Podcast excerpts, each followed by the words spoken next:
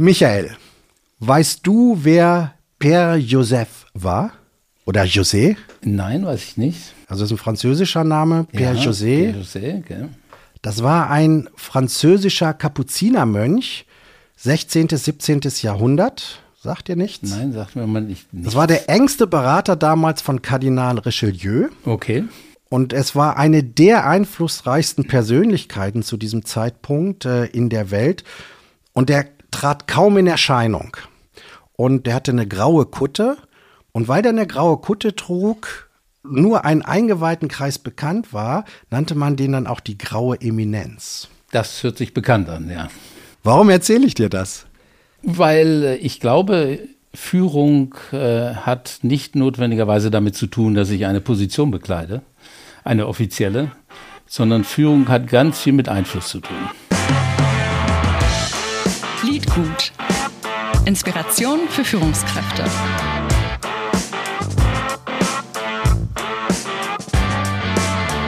Liebe Hörerinnen und Hörer, unser heutiger Gast, Michael Jakobsen-Rey. Michael Jakobsen-Rey ist Berater und Coach von Top-Entscheidern und Nachwuchsführungskräften und ist seit Jahrzehnten in diesem Beratungs- und Coaching-Geschäft unterwegs. Er selbst hat Unternehmen geleitet, gesteuert und gegründet und trägt sein Wissen quasi als Influencer in die Welt hinaus. Ich habe ihn kennengelernt in einem Coaching-Seminar, in dem ich wiederum sehr viel von ihm über Führen gelernt habe. Und darüber wollen wir heute sprechen. Zeitgemäßes Führen, Empowerment, Selbsterkenntnis von Managern und vielleicht erfahren wir auch, was Klaus und Karl damit zu tun haben. Lieber Michael, ich freue mich sehr, dass du hier bist.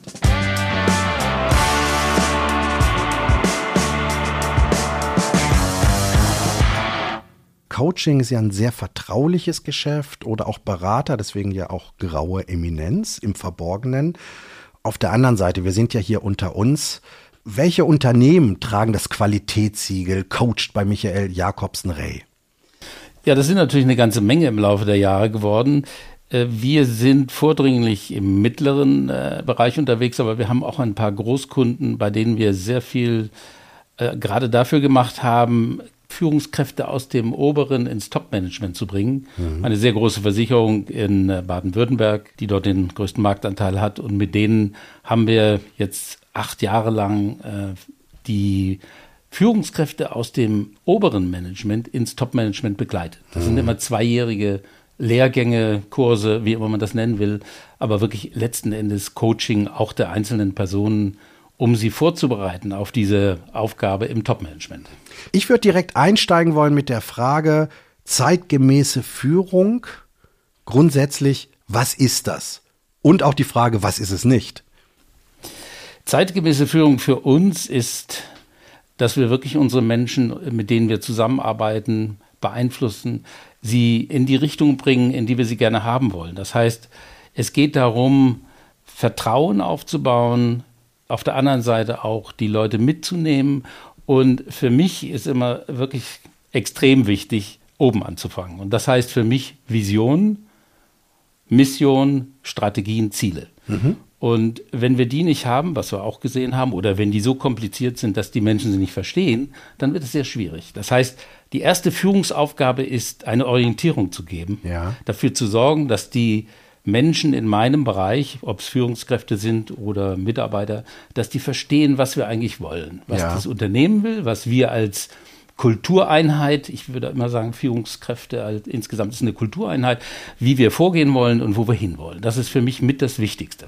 Ja, ich kann mich erinnern, dass wir auch sehr viel über ganzheitliches führen. Das war so ein Begriff in, in diesem Zusammenhang.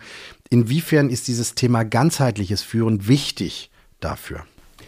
Das ist natürlich äh, entscheidend, wenn ich mit meinen Führungskräften und mit meinen Mitarbeitern etwas erreichen will, dann äh, reicht es eben nicht, äh, Befehle zu erteilen mhm. und äh, dann zu gucken und zu prüfen, Kontrolle ist gut, Vertrauen ist nicht so gut, sondern äh, das ist natürlich der falsche Weg. Das heißt, wir wollen ganzheitlich mit den Leuten arbeiten. Mhm. Wir wollen ihnen in allen Bereichen helfen, sich zu finden. Ja. Das ist eine Persönlichkeitsentwicklung, die ich auch als Führungskraft übernehme und dann mit diesen Menschen gemeinsam, mit meinen Mitarbeitern und Mitarbeiterinnen gemeinsam die Ziele zu erreichen und gemeinsam Spaß zu haben. Ich glaube, dass diese zwei Komponenten Arbeit zu erledigen, aber auch Spaß zu haben, mhm. ist für mich äh, das, was wir insgesamt erreichen wollen.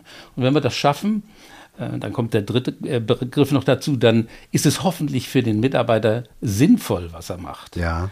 Und dieses sinnvolle Arbeiten führt eben dazu, dass ich lieber in die Arbeit gehe, als äh, am Schreibtisch zu sitzen und nichts zu tun. Dieser Sinn bringt mich nach vorne. Nennt man ja heute Neudeutsch Purpose. Purpose? Ja, äh, aber Sinn, Haltung, galt das auch schon vor 30 Jahren?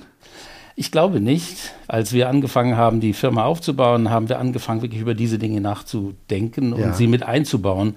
Und es gibt so Untersuchungen, äh, einmal von der Uni Innsbruck, die darüber nachgedacht haben, wann ist eigentlich Arbeit für mich als Arbeitnehmer sinnvoll? Mhm. Und da gibt es ein paar Begrifflichkeiten und ähm, Kriterien, zum Beispiel Kohärenz. Mhm. Schwieriges Wort, aber es heißt nichts anderes als die Arbeit, die Tätigkeit und auch die Rolle, die ich einnehme, passt zu mir. Ja. Ich habe immer das schöne Beispiel, meine Frau, die ist eine sehr gute Mitarbeiterin, aber sie würde niemals als Führungskraft oder als Trainer auftreten wollen, weil das nicht zu ihrer Persönlichkeit passt. Und sie wäre sehr unglücklich, wenn sie das machen müsste. Das heißt also, wir müssen immer gucken, ist der Mensch in der Rolle richtig und ist der Mensch mit der Tätigkeit zufrieden. Wenn das beides stimmt, dann haben wir eine Grundvoraussetzung dafür geschaffen, dass ich meine Arbeit als sinnvoll erachte und sie auch gerne tue. Und das Zweite, und das kam vorhin schon mal so durch, ist der Beitrag.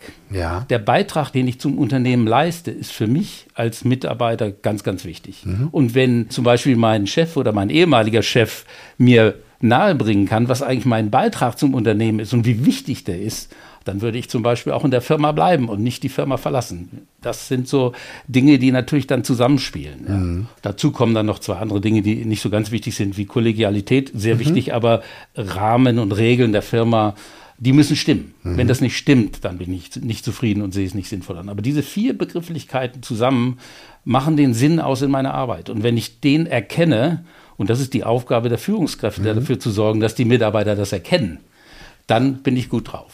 Darauf wollte ich nämlich genau zurück. Ne? Ja. Wir sind jetzt schon quasi beim Mitarbeiter. Ja. Und ich habe deine Ausführungen entnommen, das ist ja quasi der letzte Punkt, dass ich sage, komm, der Mitarbeiter, der muss einen Sinn in seiner Tätigkeit sehen, äh, damit es auch Spaß macht. Das finde ich übrigens auch extrem wichtig. Wir starten jetzt noch mal vorne. Mhm. Das heißt, die Führungskraft, wir unterscheiden später noch mal vielleicht eine Top-Führungskraft ja. und äh, eine, eine mittlere Führungskraft. Aber die Führungskraft erstmal muss sich mit sich selbst beschäftigen an sich selbst arbeiten, bevor sie mit dem Mitarbeiter arbeiten kann. Absolut. Ja. Ähm, das Thema Selbstführung mhm. und äh, auch das mit sich selbst im Reinen sein sind zwei wichtige Dinge, die, glaube ich, sehr viele Führungskräfte nicht für sich reklamieren und auch nicht angehen. Wenn wir äh, beraten, ähm, gehen wir sehr stark auf die Selbstführung ein, weil wir glauben und auch festgestellt haben, dass wenn ich als Führungskraft mich selbst nicht führen kann, ja. dann habe ich sehr schwer, andere zu führen. Was meinst du mit Selbstführen? Rein Zeitmanagement oder was spielt da noch mit rein? Zeitmanagement ist gut, man kann die Zeit nicht managen, sondern man kann nur sich managen ja. in der Zeit. Und deswegen ist das Selbstmanagement wirklich etwas, wie ich mit mir umgehe und wie ich meine Umgebung für mich aufbaue. Mhm. Die muss stimmig sein. Und ich muss natürlich, ich mache mal ein Beispiel, wenn ich nicht pünktlich bin, werden meine Mitarbeiter auch nicht mhm. pünktlich sein. Das heißt, meine Selbstführung ist ganz wichtig dafür, wie die Umgebung, mit der ich arbeite, wie das funktioniert. Ja. Und das heißt, das muss ich erstmal bei mir festzurren und mhm. fertig kriegen. Das ist also die Selbstführung. Und dazu gehören natürlich dann Dinge wie, wie äh, gehe ich mit meiner Zeit um. Das wäre mhm. mehr Selbstmanagement. Aber die Selbstführung ist mehr, ich muss dafür sorgen, dass ich sowohl vom physischen als auch vom psychischen in der Lage bin, eine Führung richtig vernünftig umzusetzen. Ja. Und inwieweit ist dann neben dem Selbstmanagement auch das Bild des anderen wichtig? Das Bild des Menschen, mit dem ich zusammenarbeite? Ja. Das ist natürlich extrem wichtig, weil wenn ich das Bild nicht kenne, kann ich auch nicht vernünftig führen. Das heißt, ich muss mich führen können, aber ich muss natürlich verstehen, wer ist da vor mir, was sind seine Motive, was sind seine Stärken vor allen Dingen. Die Schwächen sind nicht ganz so wichtig. Ich glaube, mhm. wenn wir uns auf die Stärken konzentrieren, das ist auch so die positive Psychologie, die äh, an ja. einigen Unis ist, dann kann ich auch damit arbeiten. Also ich muss den Menschen kennen und wir empfehlen allen Führungskräften, regelmäßig Mitarbeitergespräche zu führen. Zum Beispiel, wir nennen das Evaluationsgespräche, mit den Leuten darüber zu reden, wie es ihnen geht. Mhm. Weil ich glaube, das große Manko, was wir in der Führung haben, ist, dass, da wir alle keine Zeit haben, wir leider auch nicht so häufig mit unseren Mitarbeitern sprechen. Ja. Und das ist eine der großen ja, Lücken, die ich sehe, damit, äh, so dass die Führung eben nicht so gut wird, wie sie sein könnte. Ein ganzheitliches Bild von Mitarbeiter kriege ich nur, wenn ich mit ihm viel zu tun habe und mhm. nicht nur an einem Arbeitsplatz in Anführungszeichen, sondern auch mit ihm rede, mal ohne, dass es um die Arbeit geht. Nur dann kann ich verstehen, wer er ist, dann kann ich verstehen, wo seine Motive liegen, dann kann ich verstehen, was ihm gut gefällt, was ihm gut von der Hand geht und was nicht so gut von der Hand geht. Also mhm. das wäre so das ganzheitliche Bild und das muss dann wieder passen mit der Arbeitstätigkeit, die wir vorhin gerade ansprachen. Ja, wir sind schon wieder bei Mitarbeitern. Ja, ne? also, ja. also letztlich äh, geht es dann ja auch um, um Authentizität gegenüber dem Mitarbeiter und ernsthaftes Interesse, weil der Mitarbeiter oder die Mitarbeiterin, die werden ja merken, wenn ich nur nach Schema F abfrage und eigentlich kein wirkliches Interesse habe. Aber nochmal wieder zurück ja, zur Führungskraft. Ja, ja. Also wie, äh, du sprachst ja von zwei Sachen. Das eine die Selbstreflexion und das andere auch schon, äh, wie sollen wir es nennen, Selbstfindung, Authentizität, was ihr auch stärkt oder Wirksamkeit, Selbstwirksamkeit. Ja, Authentizität heißt für mich, ich habe als Mensch ein System von Werten und wenn ich diese Werte lebe, dann bin ich authentisch. Das heißt, ich muss natürlich äh, dafür sorgen, dass ich selbst weiß, wo meine Werte sind, die ich erreichen will, mit denen ich arbeiten will, mit denen ich leben will.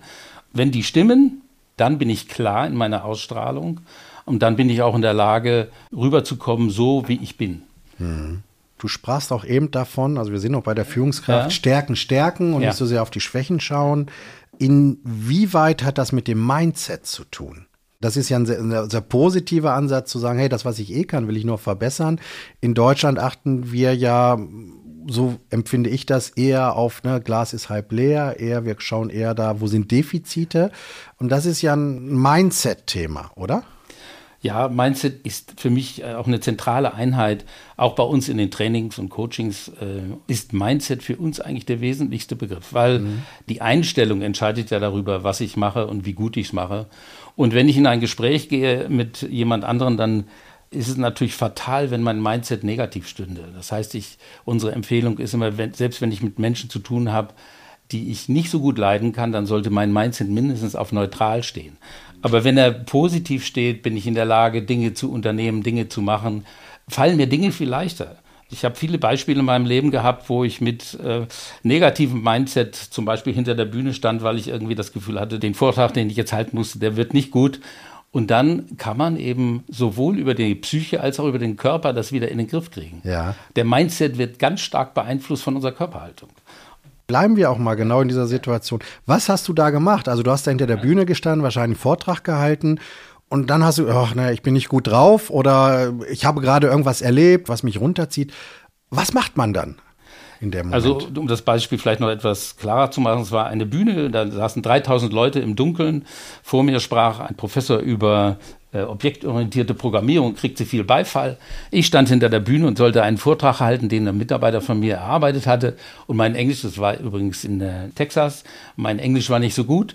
Und dann stand ich hinter der Bühne wie so ein Fragezeichen und dachte, das geht alles schief. Wie, ja. wie kannst du dir das nur machen? Ja? Mhm. Und dann habe ich mich wirklich hingestellt, habe meinen Rücken gerade gemacht und habe gesagt, nein, das, was du kannst, ist gut und die Leute warten draußen auf diesen Vortrag. Die ja. warten auf das Produkt, was du vorträgst. Und jetzt gehst du raus und es geht alles gut.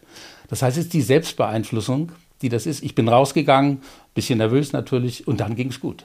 Das heißt, die Einstellung des Mindsets können wir innerhalb von Sekundenbruchteilen ja beeinflussen. Und mhm. darüber müssen wir uns klar sein, dass der Körper und die, der Geist in dem Falle wirklich zusammenlaufen. Mhm. Ich, ich kann es über den Körper mit beeinflussen, einen positiven Mindset zu bekommen das ist ja ein bisschen Handwerk. Ne? Also, dass ich sage, das kann ich ja lernen, das ja. kann ich trainieren.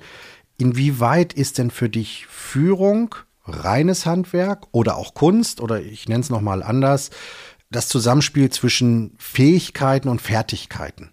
Wie viel Prozent ist mir gegeben und wie viel Prozent muss ich lernen? Wie würdest du das sehen? Ja. Den Mythos gibt es ja, Führungskraft ist angeboren. Ja. Äh, das halte ich auch für einen Mythos. Äh, natürlich gibt es Menschen, die es einfacher haben, mit anderen Menschen umzugehen und auch ein gutes Verständnis dafür haben, wo es hingeht und was man tut. Aber es gibt eben ganz viele Dinge und Fertigkeiten, die man lernen kann mhm. und die man auch lernen sollte. Ich nehme immer das Beispiel, wenn ein durchschnittlicher Pilot so gut ausgebildet wäre wie eine durchschnittliche Führungskraft, dann würde ich in kein Flugzeug steigen. Ja. Das heißt, es gibt also Dinge auf jeden Fall, die man lernen kann, die man sich näher bringen kann und die man natürlich üben muss. Mhm. Das heißt, wann immer wir äh, mit Menschen arbeiten, versuchen wir nicht nur Theorie zu vermitteln, sondern Praxiswissen und dafür zu sorgen, dass die Menschen das auch in der Praxis anwenden, mhm. bevor wir das nächste Mal wieder zusammenkommen, weil diese Praxisperioden einfach unabdingbar sind. Das mhm. heißt, ich kann sehr viel lernen. Es hat natürlich auch damit zu tun, das ist für mich auch eine, ein Credo, ich muss Menschen mögen. Wenn ich mhm. Menschen nicht mag, dann sollte ich keine Führungsposition übernehmen. Das ist für mich eine ganz wichtige Eigenschaft. Allerdings kommen wir nachher nochmal auf die Top-Führungskräfte und da ist es ein ja. bisschen anders. Ja, das wäre auch jetzt genau meine Frage. Also, oder noch nicht die Top-Führungskräfte, sondern erst nochmal das Thema Fähigkeiten. Und du hast es gerade angesprochen. Ich glaube, Empathie. Man muss ja kein Philanthrop sein, aber man muss schon den Menschen zugewandt sein. Das heißt, Leadership ist dann einfach auch mehr als Management. Auf jeden Fall. Mhm. Auf jeden Fall. Management ist für mich wirklich das Umsetzen von bestimmten Aufgaben, wobei mhm. da natürlich auch Führung mit reinspielt. Mhm. Aber Führung hat mit drei Dingen zu tun. Das ist, wie ich vorhin schon sagte, die Vision, das mhm. heißt die Richtung, die Orientierung. Das zweite ist der Sinn, die Sinnhaftigkeit der Arbeit, die muss ich vermitteln können. Und das dritte und wahrscheinlich wichtigste ist, ich muss mit Veränderungen umgehen können. Mhm. Wenn ich als Führungskraft nicht Veränderungen bewältigen kann, bin ich nicht mehr lange in meiner Position. Das wissen wir alle. Die Zeit ist so äh, hart in dem Wechseln, dass wir einfach mit Veränderungen umgehen können müssen. Das ja. sind die drei Dinge, die da zusammenkommen und die ich, sag mal, als Führungskraft benötige. Mhm. Man lernt ja am besten beim Selbsttun und zusammen mit Vorbildern. Mhm. Braucht es Vorbilder im Bereich der Führung? Ich glaube, Vorbilder können helfen. Ich kenne Menschen, die keine Vorbilder hatten und trotzdem gute Führungskräfte geworden sind. Aber ich hatte zwei Vorbilder. Mhm. Und das eine war mein direkter Vorgesetzter, als ich bei einer Firma anfing, bei der ich 15 Jahre war. Und dieser Mensch war ein sehr empathischer, ein sehr sympathischer und ein sehr bestimmter Mensch. Mhm. Und ich glaube, da kommt zusammen dieses, ich kann sehr positiv mit Menschen reden mhm. und trotzdem hart in der Sache bleiben. Und das war so für mich das Vorbild hart in der Sache, weich zum Menschen. Ich kann nicht sehr viele Dinge erreichen. Das war der, mein direkter Chef, mhm. der auch mir, äh, das war das erste Mal, dass ich überhaupt eine Führungskraft wurde. Ich war in einem Büro, der erste als Systemanalytiker, dann kamen zwei weitere dazu und mein Chef sagte zu mir, so Michael, jetzt bist du Teamleiter. Und dann habe ich gesagt, okay, und was heißt das jetzt, Josef? Und dann hat er gesagt, wirst du schon rausfinden. Das heißt, er hat mir eine sehr lange Leine gegeben, hat mir sehr viel Raum ja. gegeben, um die Dinge auszuprobieren und zu machen. Und natürlich, wenn ich äh, Fragen oder Probleme hatte, bin ich zu ihm gegangen und er hat mir geholfen. Also das war für mich ein ganz großes Vorbild. Und das zweite Vorbild war tatsächlich der CEO dieser Firma, ein Texaner, der in Kalifornien saß, den ich auch mehrfach äh, gesehen habe, mit dem ich auch zusammen äh, unterwegs war. Und der hatte eben das Motto, work hard and have fun. Mhm. Wir sprachen vorhin schon drüber. Das hat mich wirklich geprägt. Wir haben immer hart gearbeitet, sehr viele Stunden geschrubbt damals, aber wir haben auch viel Spaß gehabt, selbst in der harten Arbeit oder auch nebenbei. Also das ist etwas, was ganz, ganz wichtig ist für mich. Work hard, vielleicht noch ein bisschen smarter als nur hart mhm. und dann äh, Spaß haben. Und die beiden haben mich doch sehr stark geprägt in dem, wie ich meine Führung dann ausgebaut habe. Ich würde direkt auf dein erstes Vorbild eingehen. Äh, da bist du ja quasi die klassische Karriere gegangen. Guter Facharbeiter, hey, der kann, macht seinen Job gut, also mache ich den jetzt auch zur Führungskraft, weil er ja seinen Job besser machen kann als andere. Was macht das mit einem? Also wenn ich jetzt Mitarbeiter bin und bin dann Führungskraft, was verändert sich da für mich als Führungskraft? Ich glaube, eins ist ganz wichtig, ist die Wahrnehmung. Mhm. Ich, ich habe zwei Jahre gebraucht, bis ich wahrgenommen habe, was Führung heißt. Wirklich. Ich hatte ein Meeting mit meinen Leuten, das waren inzwischen dann zehn. Äh, habe die mal zu Hause eingeladen und äh, dann sagte einer von denen, Michael, vor zwei Jahren hast du aber gesagt, und dann kam ein Zitat. Mhm. Und da habe ich gemerkt, das ist ja ganz furchtbar, schön, die Leute hören zu, die Leute merken sich das ja. und du beeinflusst die. Das ja. heißt, das war für mich so der erste Schritt, wo ich gemerkt habe, als Führungskraft hast du nicht nur die technischen Aufgaben, die wir damals ja auch noch hatten, weil es alles kleine Gruppen waren, sondern du hast die Aufgabe tatsächlich, die Leute mitzunehmen und ihnen den Weg zu zeigen. Mhm. Und ja, sie hören zu und sie reagieren auf das, was, mhm. was tatsächlich kommt. Das war für mich so der erste Schritt in die Führung hinein. Und wenn wir dann weiterdenken, also von der ich sag mal, Sandwich, Mittelschicht, Führungskraft zu einer Top-Führungskraft, also CXO-Ebene oder Geschäftsführungsebene. Wo ist da dann nochmal der Unterschied zur mittleren Führungsebene? Ja, du hast ja gerade gesagt, das ist das Top-Management und du hast nicht gesagt, das ist die Top-Führungskraft. Und ich glaube, wir haben da einen Unterschied. Es gibt Top-Manager und wir kennen die alle. Ich habe vorhin von einer Versicherung gesprochen. Die hatten zwei Vorstände. Der eine Vorstand, der auch für Human Resources zuständig war, war ein sehr empathischer, auch harter, aber sehr mhm. empathischer Typ.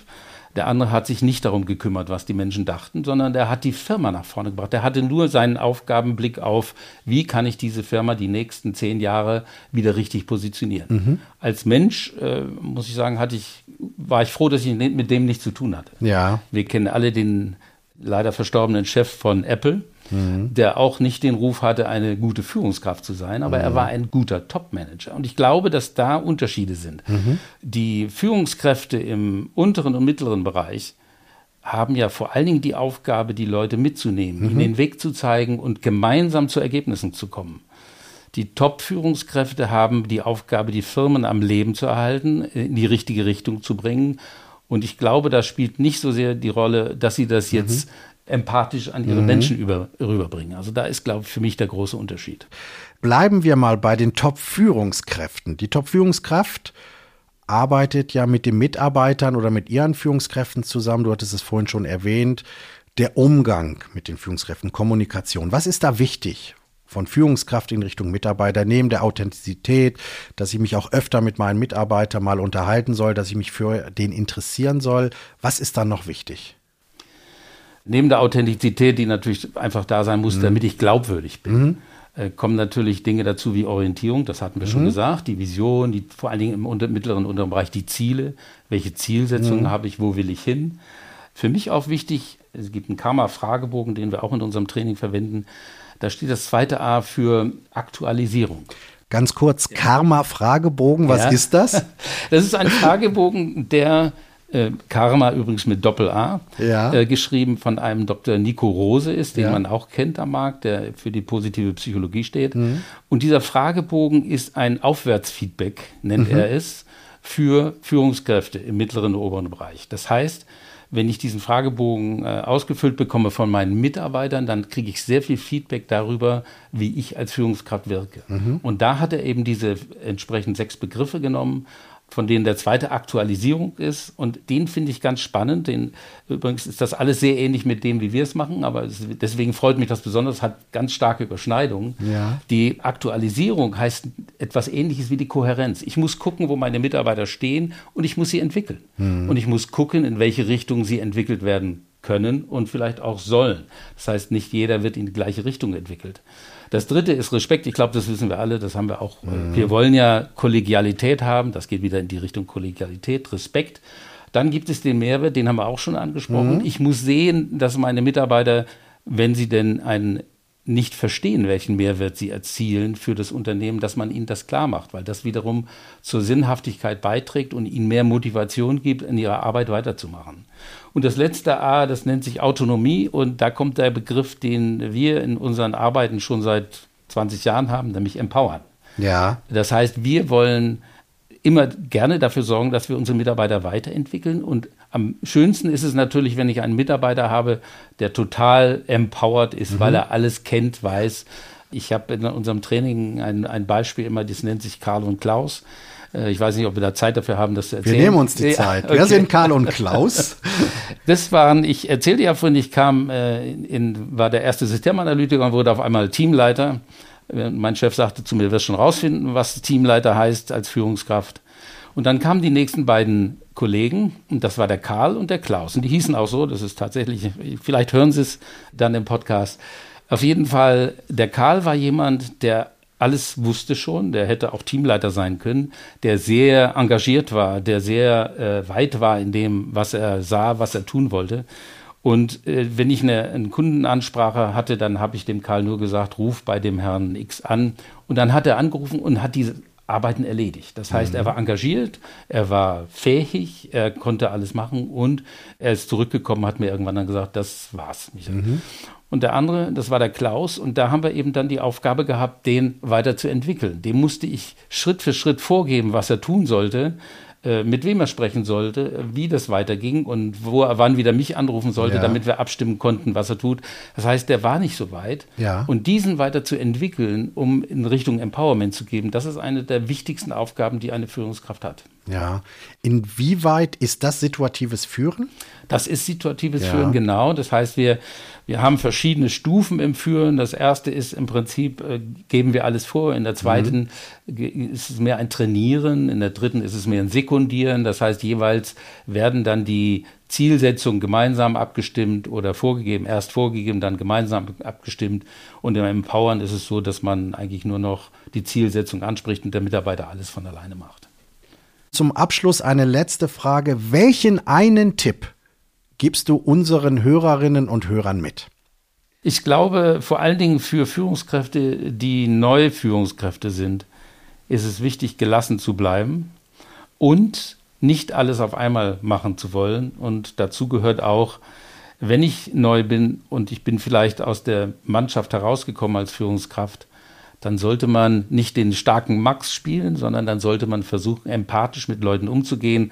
Und meine Regel heißt immer, hart in der Sache, weich zum Menschen. Ich nehme mit aus diesem Gespräch, Führung ist Empowerment. Ja, und das gelingt mir in der Kommunikation auf Augenhöhe. Und mit dem richtigen Mindset kann ich mit dem Team gestalten, im Team gestalten. Und äh, ich nehme mal das Zitat äh, von deinem Vorbild, Work hard, have fun. Ich glaube, das ist ganz, ganz wichtig, Spaß zu haben. Heute haben wir mit Michael Jakobsen-Rey über zeitgemäße Führung gesprochen. Und in einer späteren Folge werden wir Michael noch einmal zu Gast haben. Und dann tauchen wir nämlich tiefer in das Thema ein effektives Coaching. Und da werden wir vom Meister persönlich Tipps und Tricks hören. Auf was muss ich als Führungskraft achten? Wie gehe ich vor? Was sind wichtige Sachen? Lieber Michael, vielen Dank für das Gespräch und ich freue mich sehr auf deinen nächsten Besuch bei uns. Vielen Dank auch. Ja, und an euch da draußen ein herzliches Dankeschön fürs Zuhören. Das war eine weitere Folge von Liedgut. Und ich freue mich sehr, wenn ihr Anmerkungen, Fragen, Kritik oder Lob habt.